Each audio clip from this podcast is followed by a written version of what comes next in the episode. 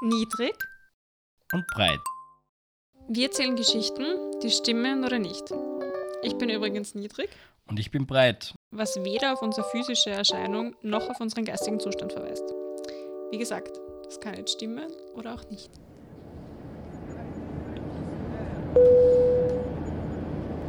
Sehr geehrte Fluggäste, ich begrüße Sie herzlich auf unserem Flug NUB 06 von London Northolt nach Frankfurt. Mein Name ist Herr Breit und ich bin Ihr heutiger Kapitän. Neben mir sitzt meine Co-Pilotin Frau Niedrig, die zwar komplett ahnungslos, dafür aber schlagfertig und reizend ist. Öffnen Sie ein selbst mitgebrachtes Bier und genießen Sie die nächste halbe Stunde Onboard Entertainment. Ich wünsche einen guten Flug. Ich finde es so geil, ich habe noch immer keine Ahnung, worum es geht. Um was glaubst du, das geht? Ja, irgendwas mit Fliegen wahrscheinlich. Ja, ähm, also ich hoffe, unsere Gäste, unsere Zuhörer, dass die jetzt da ein Bier aufmachen. Wir haben auch eins. Apropos, Ja, Prost.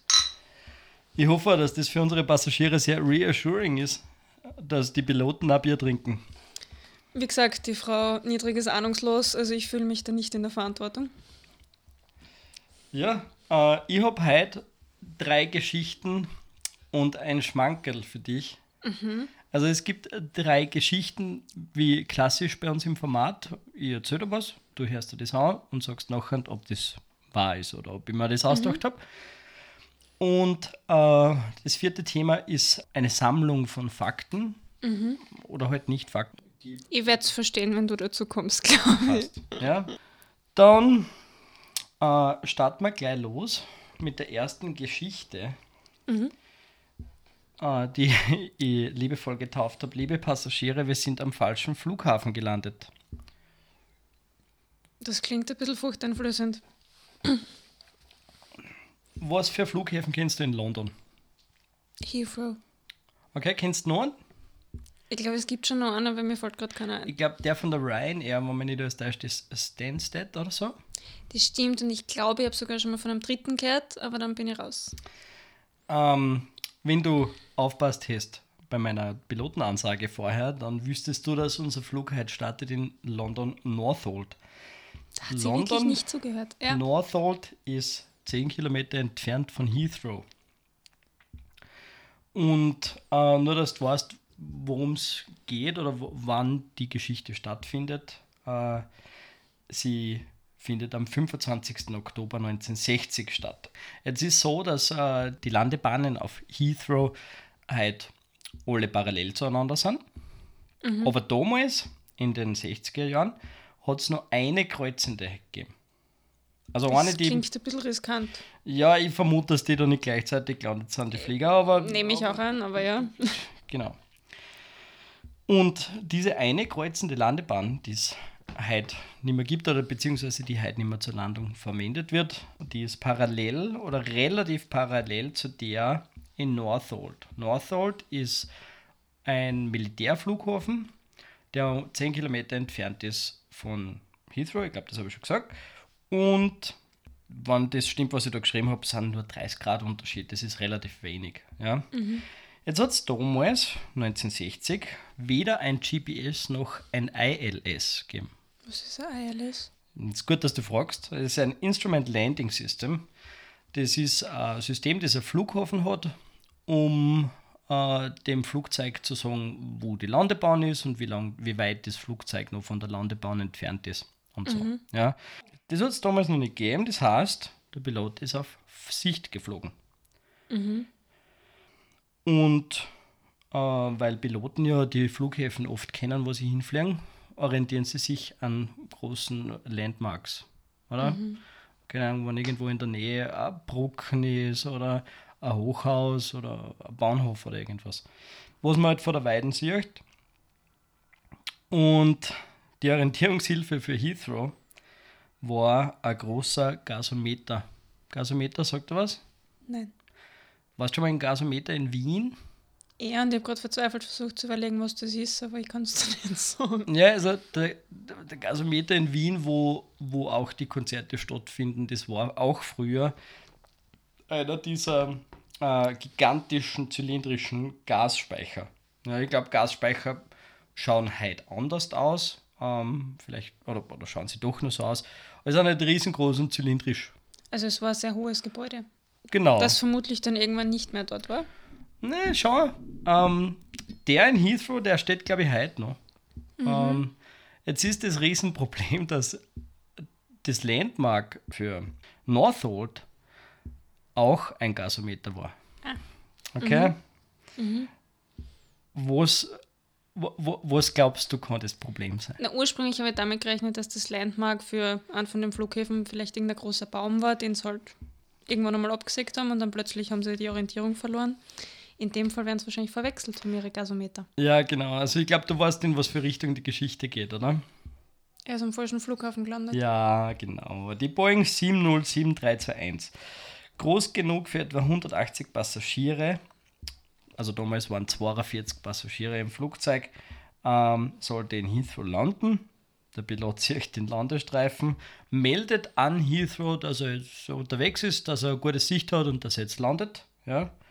Und landet auf einer Landebahn, die ihm relativ kurz erscheint. Also, wenn man so schön sagt, er hat ziemlich zusammenschleifen müssen, dass er halt dann zum Schluss äh, gerade noch zum Stehen kommt und kommt tatsächlich 30 Meter vor Ende der Landebahn dann dort zum Stehen. Es war nicht Bahn 23 in Heathrow, sondern Bahn 26 in Northolt. Zusätzlich war das Flugzeug dort in die falsche Richtung gelandet. Also normalerweise hat man ja äh, bei so einer Startlandebahn eine bevorzugte Richtung. Ne? Ein Einbahnsystem. Ja. Aber Das da, hätte aber schier rausgehen können. Stell dir vor, da wäre gerade einer gestartet. ich glaube, zu der Zeit war Northolt ein reiner Militärflughafen. Und äh, also nur von der Royal Air Force. Tatsächlich ist der Flughafen selber sogar älter wie die Royal Air Force. Ähm, und da ist nicht so wahnsinnig viel los, glaube ich. Ich habe gelesen, wenn es stimmt, dass heute sogar sowas die so Privatjets dort starten. Weil Leute, die Geld haben, können das natürlich schon machen. Jetzt ist der Haurer in dem Tower in Heathrow ein bisschen nervös, weil die Boeing 707 hat sie ja angesagt, ne? Aber da landet kein Flugzeug. Jetzt hat sie der als allererstes einmal gedacht, dass das Flugzeug angestürzt ist. Ähm, und er kriegt aber dann einen Anruf aus Northolt und fragt, was das soll. Warum, die, warum bei Erna jetzt das Flugzeug, das eigentlich in Heathrow landen sollte, halt gelandet ist. Ne? Jetzt ist der einmal ein bisschen weniger nervös. Die Passagiere haben dann halt noch eine Busfahrt gehabt, die 10 Kilometer nach Heathrow. Immerhin war es eine Busdistanz, also nicht so schlimm. Ja, absolut. Ja. War geil gewesen, wenn es, keine Ahnung, mit einem kleinen Flieger nochmal umgeflogen worden waren oder so. Was glaubst du, ist das Problem, wenn ein Flugzeug zu groß ist? Für, also jetzt haben wir gesagt, er hat Vollgas zusammenschleifen müssen, dass er überhaupt landen kann in Northolt. Aber Ja, dass die Landebahn und Startbahn eigentlich kurz ist, oder? ja, also so wie das Flugzeug benannt war, hat es auf gar keinen Fall starten können. Jetzt sind dort ein paar Ingenieure hingefahren und haben alles aus der Maschine rausgerissen, was nicht nied- und nagelfest war. Aber wenn die ganzen Passagiere weg waren, hat das nicht auch schon geholfen. Na schon, aber jetzt war das halt trotzdem, also die haben ja auf Nummer sicher gehen müssen, du kannst ja nicht so ein Flugzeug einfach starten und dann fahren lassen und das Beste hoffen. Die haben das schon ausgerechnet, ähm, wie viel, dass du, oder wie schwer dass das Flugzeug sein darf. Ja. Jetzt haben sie ausgerissen, die Sessel, einen Haufen Equipment, ähm, Teppiche haben sie mit ausgerissen. Also wirklich geschaut, dass das nur noch aus dem besteht, was es wirklich notwendig braucht zum Fliegen. Und sie haben genau so viel Treibstoff drinnen lassen, dass er die 10 Kilometer Distanz nach Heathrow schafft. In den Jahren danach wäre zweimal nochmal fast dasselbe passiert, bis nachher die richtigen Instrumente und Instrumentenhilfen gekommen sind, dass das halt wirklich so gut wie nicht mehr passieren kann halt. Und äh, auf die Gasometer hat man dann in gigantisch riesigen Buchstaben NH und LH geschrieben. Sehr vernünftig. Ich bin mir nicht sicher, weil der zweite Buchstaben trotzdem der gleiche ist, verstehst? Sie haben dann NH zu NO umgeschrieben, was glaube ich Sinn macht, ja. Und den für Heathrow haben sie komplett blau angemalt. Weil der ist halt der wichtigere. Ja. Okay. Äh, ich habe versucht, was über den Piloten herauszufinden, aber über den weiß man gar nichts. Ich habe jetzt nicht extrem lang recherchiert, aber es war schon interessant gewesen, was mit dem Piloten passiert ist. Es hat dann nochmal Gerüchte gegeben, dass er gekündigt worden ist, aber tatsächlich war das damals nicht so ein extrem unübliches Ding. Also es kann schon mal passieren, so auf die Art. Ich hätte auch gesagt, also die Geschichte klingt mir jetzt nicht so weit hergeholt. Mir kommt aber dieses, was jetzt auch dem nicht hundertprozentig widerspricht, dieses, dass man Sachen ausbauen muss aus irgendwas, ob es jetzt ein Flugzeug oder ein Raumschiff war, weiß ich nicht mehr, was irgendeinem Film sehr bekannt war. Aber ich kann es gerade nicht festmachen, an welchen. Äh, der Marsianer? Vielleicht war es auch der Marsianer, ja. Ja, ähm, eh halt surrealistisch. Das stimmt. Ja. Ist eigentlich eine geile Geschichte. Äh, Gott sei Dank nichts passiert ist. Es, ist zu Es hätte schon einiges schief gehen können, ja. Ja. Wenn er plötzlich ohne Ankündigung auf Flieger landet. Und nicht so ein kleiner. Voll. Es wird abstruser. Das war noch die eher normale Geschichte, finde ich. Ich finde es nett, dass du einen sanften Einstieg vorbereitet hast. Ja, voll. Ähm, am Anfang einmal ein bisschen plausibel machen zum Warmlaufen. Mhm. Jetzt kommt eine Geschichte, die ist hm, ein bisschen unglaubwürdiger, würde ich sagen. Dann nehme ich mal einen Schluck, dann Ja. glaube ich da vielleicht wieder mehr. Prost. Okay. Ich bin schon in Glaubelaune. Oder in Zuhörlaune. Der Titel meiner Geschichte Nummer zwei ist Der Lufthans. Okay. Du kennst natürlich die Fluglinie Lufthansa. Ja, und jetzt frage ich mich gerade, ob die was mit Hans Guck in die Luft zu tun hat. Ma, voll gut. Das ist eine extrem gute Frage. Das werden wir noch recherchieren. Beziehungsweise kann das ja einer unserer Hörer recherchieren und uns das dann auf Instagram oder per E-Mail schreiben. Per E-Mail an senf.niedrigbreit.at. Ah, sehr gut. Da freuen wir uns selber Das, Post. das sind Okay. schon solche Profis, das ist ein Wahnsinn. Okay, also der Lufthans. genau, also äh, woher glaubst du, kommt das Wort Hansa in Lufthansa? Ich habe mir noch nie darüber Gedanken gemacht. Aber sagt dir, also weißt du was, kennst du zum Beispiel die Hansestadt Hamburg? Ja, ich wäre gerade wär eher auf die Hansestadt Mhm. gekommen, ja. Also eine Hanse, das habe ich jetzt, Hat was äh, mit Hafen zu tun, oder? ich glaube mit Handel. Also, Mm, ja, ähm, das macht Es steht eh da, ich habe es ja ganz professionell aus Wikipedia auskopiert.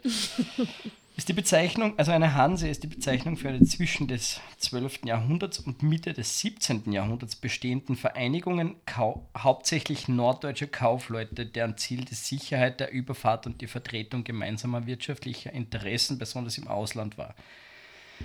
Also, das steht so auf Wikipedia, wenn aber das zwischen 12. und 17. Jahrhundert war, wie kann es sein, dass eine Fluglinie Hansa heißt? Und warum heißt die nicht Hanse? Du stellst Fragen. Ich stehe vor. Vielleicht hilft dir die folgende Geschichte ein bisschen Ja, ich, bei der bin- ich bin Aufarbeitung ganz gespannt. Ja. Okay.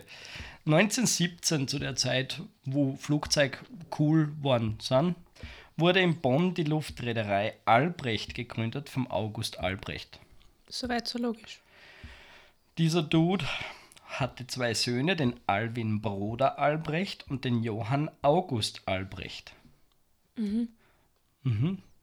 Willst du mit Johann irgendwie auf die Hansa? Oh, vielleicht hat es damit was zu tun.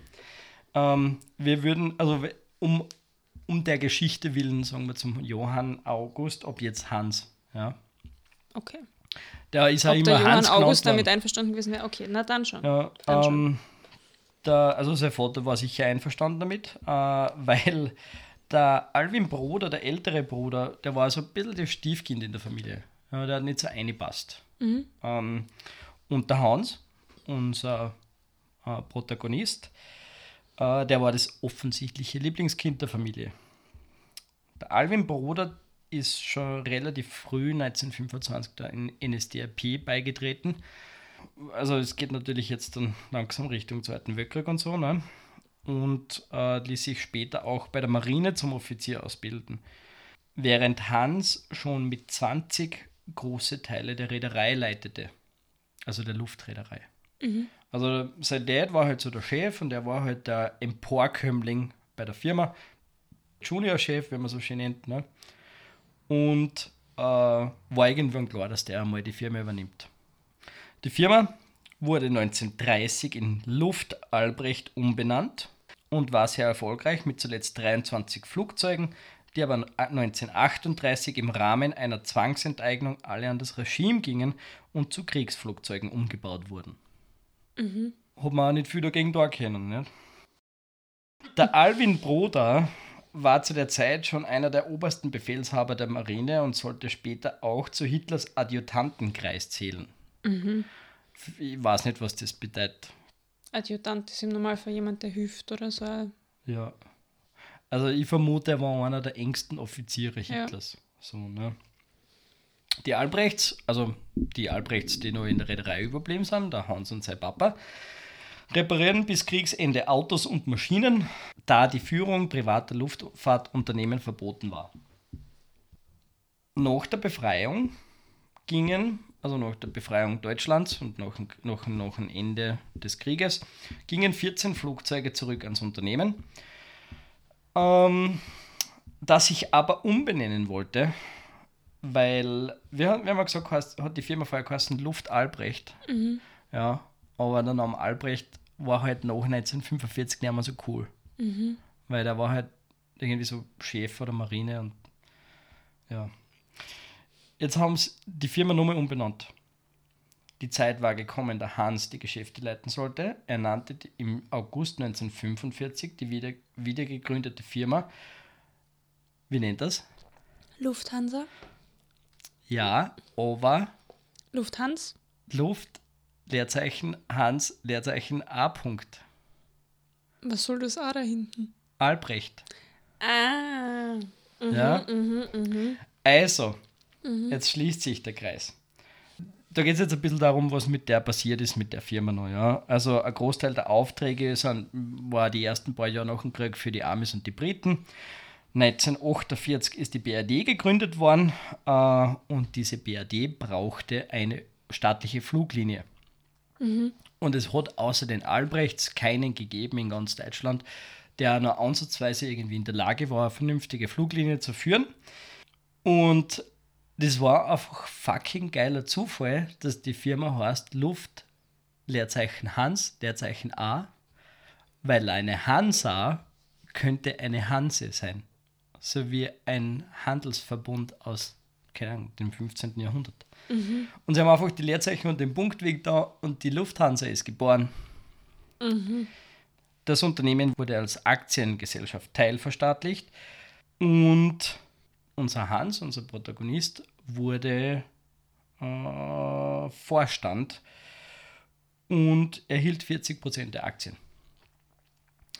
Johann August Albrecht, wir wissen, dass er die Hans gegründet hat, also die Lufthansa, ähm, leitete bis 1962 die Geschäfte der Lufthansa und war dann noch 20 Jahre Aufsichtsratsvorsitzender.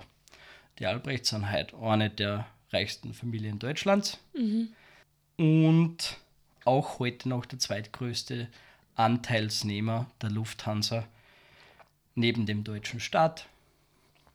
Okay. Also, selbst wenn du diese Geschichte erfunden hast, hast du sie so gut erfunden, dass ich dir den Punkt ohne weiteres gebe. Also, ich glaube dir die Geschichte. Okay. Sie ist unborgbar frei erfunden. Ist saugeil erfunden. Außer, außer, dass es den Alwin Broder Albrecht gegeben hat und dass es ganz früher eine Luftreederei gegeben hat, stimmt nichts von der Geschichte.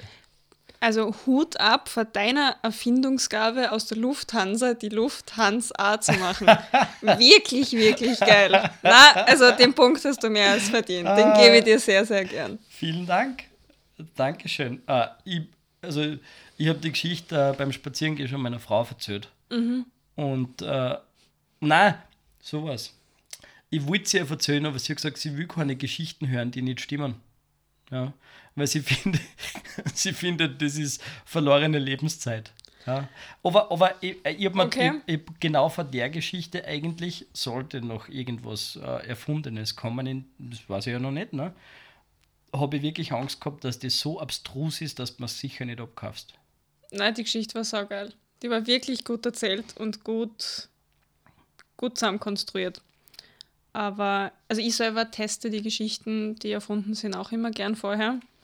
Aber ich, ich verstehe ihren Ansatz. Weil ich mir immer denke, wenn ihr einen Podcast hört, dann will ich eigentlich was lernen. Aber vielleicht lerne ich ja einfach nur eine coole Geschichte, die ich irgendwann einmal wie meine drucken kann. Dankeschön. Mhm. Sehr cool. Äh, ich, bin, ich, ich bin jetzt fast ein bisschen stolz, ja, dass du sagst, dass Zu das, Recht, ja, zu Recht. die Luft Hans A. Ja. Die Lufthansa. ich werde die Lufthansa nie wieder mit denselben Augen sehen. Mhm. Du wirst immer an den Hans Albrecht denken. Nein, den Hans August Albrecht. So, ähm, ich habe eine dritte kurze Geschichte, die ich heute noch mit, also die, die ich heute noch eingeschoben habe, spontan. Und sie heißt frische Luft. Okay. Dann wir, haben, wir, haben, wir haben äh, den Flug, ich glaube, das war 1990, ich bin mir nicht sicher. Wir haben den Flug äh, 5390 von Birmingham nach Malaga. Nach 27 Minuten irgendwo über den English, über den English Midlands bersten zwei Scheiben im Cockpit. So, auf Wann 7000 hast du Meter. gesagt, war das? Ich glaube 1990. Ich bin mir irgendwann in die 90er. Mhm. Ja. Ähm, 7000 Meter Höhe, arschkalt, super Unterdruck, den Kapitän reißt es Mhm. Ein, und jetzt weiß ich nicht, was ein Flight Attendant ist. Ein Flugbegleiter. Ein Flugbegleiter. Ja, macht Sinn. Danke. Danke. Also, ein, ein Flug, also unser, unser Kapitän heißt Tim Lancaster. Ähm, und sein Kollege, also ein Flugbegleiter Nigel Odgen, oder Odgen, oder Odgen, hm, greift seine Knöchel und hält daran fest. Ja. Jetzt, also der hat, der hat genau den Piloten gerade noch erwischt an seine Knöchel, Also bevor das sie klingt abstrus. bevor es ihn aus dem Cockpit ausgezogen hat. Okay? Das ist super schwierig. Das, das, die, Maschine ist mehrere hundert km/h, es ist saukalt, es die, die, weißt, ein Haufen Unterdruck ähm, und die müssen aber an den Piloten festhalten. Nicht nur um des Pilotens willen, sondern wenn man es denen in ein Triebwerk einzieht, nachher sind alle Gatsch. Jetzt kommt ein zweiter Flight Attendant daher, ein Flugbegleiter, äh, und hilft ihm. Und schließlich ein dritter Kollege, glaube ich, äh, der sich selber irgendwo festbindet in dem Cockpit und dann hilft mitzuhalten, während dieser blutüberströmte Kapitän draußen baumelt. Ja? Also die Geschichte wird schier erst. Währenddessen beginnt der Co-Pilot Alistair Atkinson mit einer Notlandung. Und in Summe dauert es 20 Minuten, bis das Flugzeug am Boden ist. Und wieso hat es einen Co-Pilot nicht ausgezogen? Die, haben's, die waren angeschnallt. In, Im Piloten, also den Kapitän, den hat es irgendwie aus seinem Gurt ausgezogen. Der landet das Flugzeug, der Co-Pilot. Die halten dem Kapitän noch immer fest. Und der hat, wie geht's dem? Was glaubst du, wie es dem geht? Nicht gut. Ein paar Erfrierungen und ein paar gebrochene Knochen. Fünf Monate später steigt er wieder ins Cockpit und fliegt. Also das ist absurd. Dass die Leute den festhalten können und so groß ist ein Cock- Cockpit ja gar nicht, aber du grinst mich gerade so an, dass die Geschichte sicher stimmt. Also, äh, Herr auf der Herz, du musst, du musst, Na, mir ist das zu absurd. du glaubst, dass das erstunken und erlogen ist. Die Geschichte ist wahr Ich hab's befürchtet. und ich glaube, wenn es mir nicht täuscht, sie ist sogar, also zumindest das, die, die Action dieser Geschichte ist auch verfilmt worden. Also es gibt Bilder von dem im Internet. aber das hat so viel Logik. Also Fehler anscheinend nicht, wenn es funktioniert hat, aber so viele Sachen, die unlogisch klingen im ersten Moment. Ein Cockpit ist voll klein. Dass dort vier Leute eine Person festhalten und sie auch noch irgendwo festbinden können, kann ich mir nicht einmal vorstellen. Ich muss sagen, ich habe das jetzt nicht extrem gut recherchiert. Äh, also grundsätzlich. Ich kann ja sagen, dass ich es nachher recherchieren werde, weil das Ja. interessiert mich jetzt. Ja, Ja, passt. Passt sehr gut. Was ich aber gehört habe, und die Geschichte habe ich aus einem anderen Podcast, ich habe aus No Such Thing as a Fish. Ja. Ähm, und deswegen habe ich spontan jetzt nochmal mit eingenommen. Dort haben sie gesagt, und ich weiß nicht, ob das stimmt, die haben nur an den Piloten festgehalten, damit er nicht ins Triebwerk fliegt. Die haben geglaubt, er ist tot. Na, Eben, es ist eine echt arge Geschichte. Das ist eine arge Geschichte, aber geil. Also der ist noch, noch zehn Jahre geflogen, bis er in Pension gegangen ist. fünf Monate nach der Geschichte ist er wieder geflogen. Also, und es ist ihm dann auch nie wieder was passiert. Äh, die haben die falschen Schrauben verwendet, wie sie die Scheiben austauscht haben. Ich meine, das ist wahrscheinlich so eine Geschichte, wie, wie oft im Leben wirst du von einem Blitz getroffen. Und dann gibt es tatsächlich Leute, die mehrmals von einem Blitz getroffen werden. Aber in einem Podcast. Ein Dude, der glaube ich achtmal vom Blitz getroffen worden ist oder so. ihr Hut ab trotzdem vor diesem Kapitän, wird der Kassen. Mm, der hat mir keine Sachen fragen, wenn ich vom Bier aber trinke. Das war der Kapitän Tim Lancaster. Okay, Hut ab, Team. Ja, Orge Geschichte. hart im Nehmen. Der ist wirklich hart im Nehmen, ne? Ja. Aber auch, also die Kollegen müssen entweder halbe Arnold Schwarzeneggers gewesen sein oder ich weiß nicht, was für Gummiarme gehabt haben, die den festgehalten haben. Na, ernsthaft. ja. Ähm, gut gemacht, wirklich wahr. So. Und die Häppchen, von denen ich dir Die erzählt habe. Die Schmankerl, ja. Äh, es geht jetzt um, um keine Geschichte, es geht jetzt um ein Flugzeug. Und zwar um eines meiner Lieblingsflugzeuge. Die SR-71 Blackbird. Also Normalsterbliche wie ich fangen nichts mit Na. solchen Begriffen an. Ähm, Blackbird könnte man schon gehört haben, aber ich zeige dir jetzt kurz ein Foto und du bestätigst unseren Hörern, dass das so ausschaut wie ein Bettflugzeug. Okay, bitte. Okay? Ja, tatsächlich. Also kannst du das ein bisschen beschreiben? Also es ist schwarz, es schaut ein bisschen aus, als wäre es eingewickelt eigentlich in ein Tuch. Achtung, jetzt wird es gerade finster. Ja? Ähm, aber ich verstehe die Ähnlichkeit mit dem Batmobil, auf die du angespielt hast. Es, Es schaut tatsächlich ein bisschen abgespaced, sehr, sehr aerodynamisch, eine Spur gefährlich schaut es aus. Ja. Ja. Ähm, es, hat nie, also, es hat nie wirklich Raketen dabei gehabt. Es ist kein Bomber oder was. Es schaut eine Spur aus, als hätte es auf der Seite zwar so Torpedos oder irgendwas dergleichen drin. Genau, das sind die Triebwerke. Ähm, und dieses Flugzeug ist in jeder Hinsicht super speziell. Du kriegst jetzt vier Hardfacts von mir und dann geht es um Themen, wo du entscheiden musst, ob das stimmt oder nicht. Also, was wirklich stimmt auf jeden Fall, das ist ein sehr außergewöhnliches Flugzeug. Äh, es sieht super geil aus. Äh, es ist im Auftrag der CIA entwickelt worden und es wurde nur für Aufklärungsmissionen konzipiert. Obwohl im Jahr 1999 der letzte Flug stattfand, hält das Flugzeug bis heute mehrere Geschwindigkeitsrekorde und Höhenrekorde. Der letzte Flug war der schnellste LA bis nach Washington DC in einer Stunde vier Minuten, durchschnittlich 3400 km/h. Also ich glaube auch für Leute, die sich nicht viel mit Flugzeugen beschäftigen, So wie ähm, ich. Ja. das ist schnell. Das ist recht Das schnell, ja. ist ziemlich schnell. Und du kriegst jetzt Häppchen von mir zugeschossen und du darfst dann entscheiden, ob das wahr ist oder ob ich mir das ausgedacht habe. Okay. Schmankerl Schuss 1, bitte. Das Flugzeug bestand je nach Quelle aus 80 bis 90 Prozent Titan. Das kam zu einem großen Teil aus der Sowjetunion. Wann ist das konzipiert worden oder gebaut Das ist konzipiert worden in den 60er Jahren, ist gebaut worden in den 70er Jahren und hat den letzten Flug 1999 gehabt. Ich sage nein.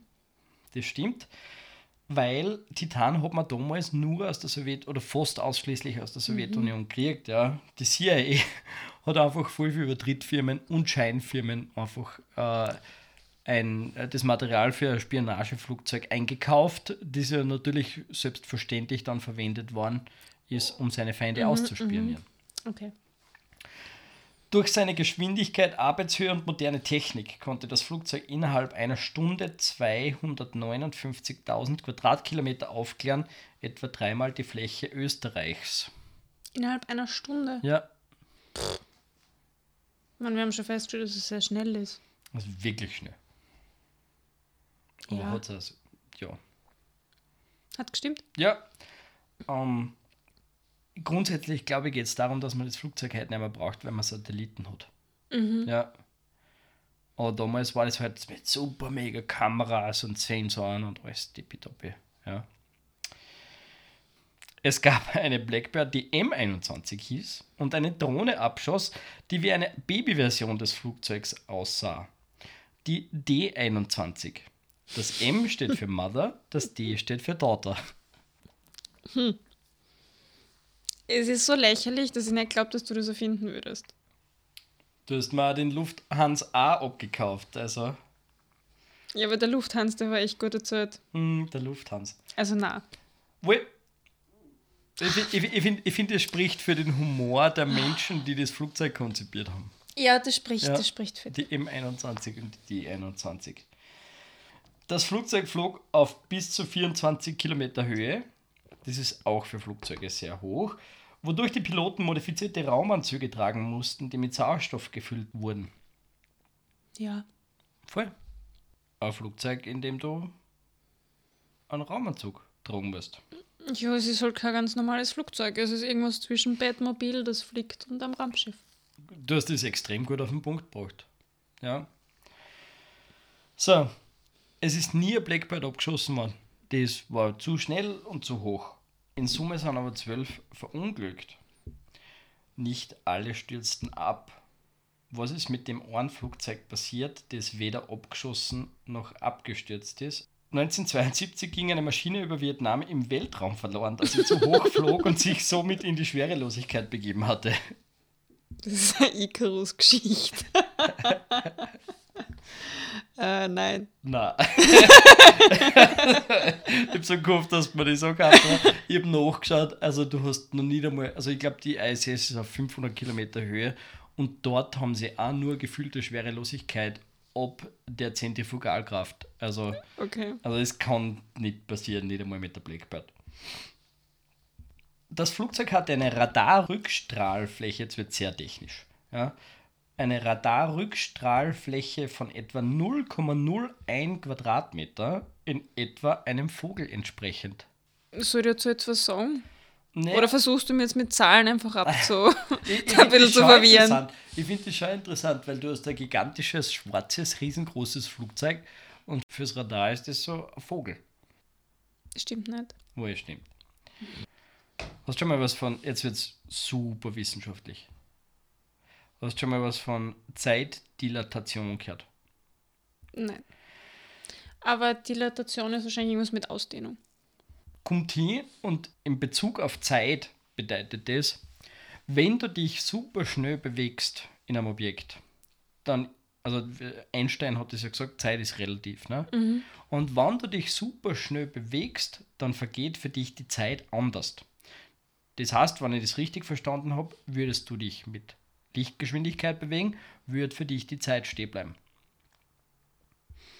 Jetzt war das Flugzeug so schnell, dass die Uhren im Flugzeug pro Stunde Einsatzgeschwindigkeit eine Sekunde langsamer liefen und manche Piloten im Rahmen ihrer Zeit in der Blackbird, weil die so viele Stunden zusammengebracht haben, in Summe 10 Minuten weniger gealtert sind als alle anderen auf der Welt.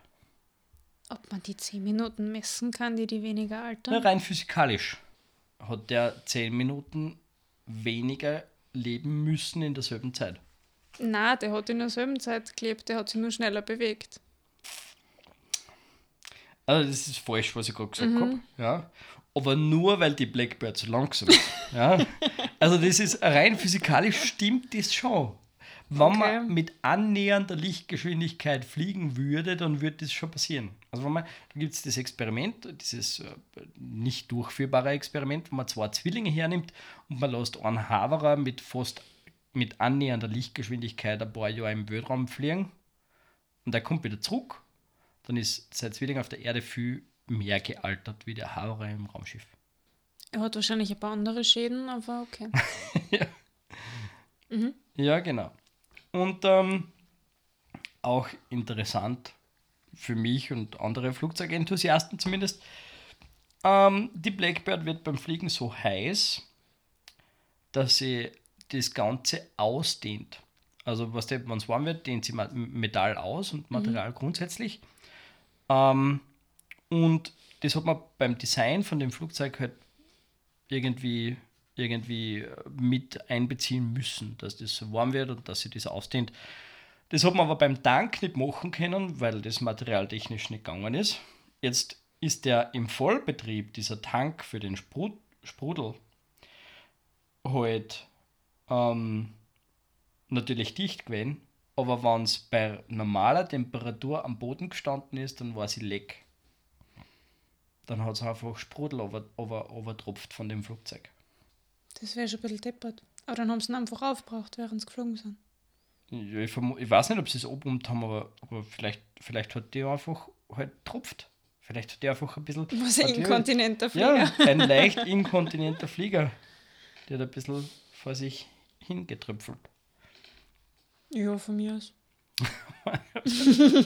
Das stimmt, ja. Das stimmt. Also, das war die Blackbird. Unsere leicht inkontinente Blackbird. Also ich finde es ein bisschen schade, dass du jetzt mit so einer Geschichte aufhörst über die Blackbird, weil eigentlich hat, war das ein voll geiler Vogel. Und jetzt bleibt sie uns als inkontinenter Vogel in Erinnerung. Sie hat dafür sehr super coolen Sprudel geludelt. Das macht die jetzt Black- nicht so viel der- besser. Nein, das, ist- das ist schon cool, weil, weil die Blackbird hat eigenen Sprit braucht. Das war mitunter auch der Grund, warum es dann halt doch das klingt jetzt, als wäre es ein schwieriger Vogel, was das ein bisschen kapriziöser. Absolut, ja. Du hast eigene Raumanzüge tragen müssen zum Ja, Fliegen, ja. Äh, es sind ja in Summe zwölf abgestürzt. Ich glaube, es hat so 60 oder 70 Stück, wann überhaupt gegeben, oder hat es 40 Stück gegeben, aber es sind zwölf abgestürzt, weil halt das schon sehr heikel war alles miteinander. Dann muss ich jetzt sagen, hauptsächlich spricht für sie ihre Optik. Schaut euch den Vogel an. ECR 71 Blackbird, super geiles Flugzeug. Ja, geile Geschichten. Ja, Pilotbreit. war, also ich habe angekündigt eine halbe Stunde, jetzt haben wir fast 40 Minuten. Ich, hoffe, es hat dir gefallen. Hat es? Ich hoffe, es hat auch unseren Hörern gefallen. Sagt uns weiter.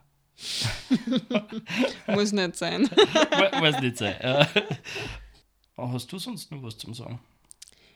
Ich habe mir Gedanken gemacht über die nächste Folge. Ich habe natürlich schon Ideen. Ich weiß auch noch nicht, ob ich bei der bleibe, deswegen weiß ich noch nicht, ob ich schon spoiler. Willst du uns trotzdem sagen, was für Gedanken du hast? Und nach ein Bam geht es in der nächsten Folge vielleicht um ganz was anderes. Ähm, es geht vermutlich um Geschichten mit Gerichten.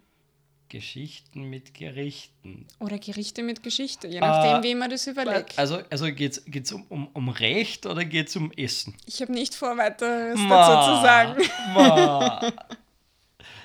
Okay, sehr geil. Also ich freue mich auf jeden Fall drauf. Wir haben ja den Termin für die nächste Aufnahme schon ausgemacht.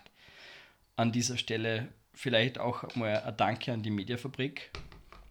Absolut. Ähm, Ich glaube nicht, dass wir so berühmt sind, dass das schon was bringt, aber no, man darf wir dürfen, mal wir dürfen uns bedanken. Ja. Ja, das ist nämlich ziemlich cool da. Und ähm, meine Mutter hat auch Folgen angehört. Hast du gesagt, ja? Also liebe Grüße an die Mama. An die Frau Seniorbreit. In diesem Sinne, weil meine Mutter hat mich heute angerufen und gemeint, hier spricht die Frau Senior Niedrig. Und dann äh, sagen wir noch Tschüss an alle. Tschüss Gabriel. Bussi Gabriel, Bussi Rest. Papa. Auf Wiedersehen, Baba.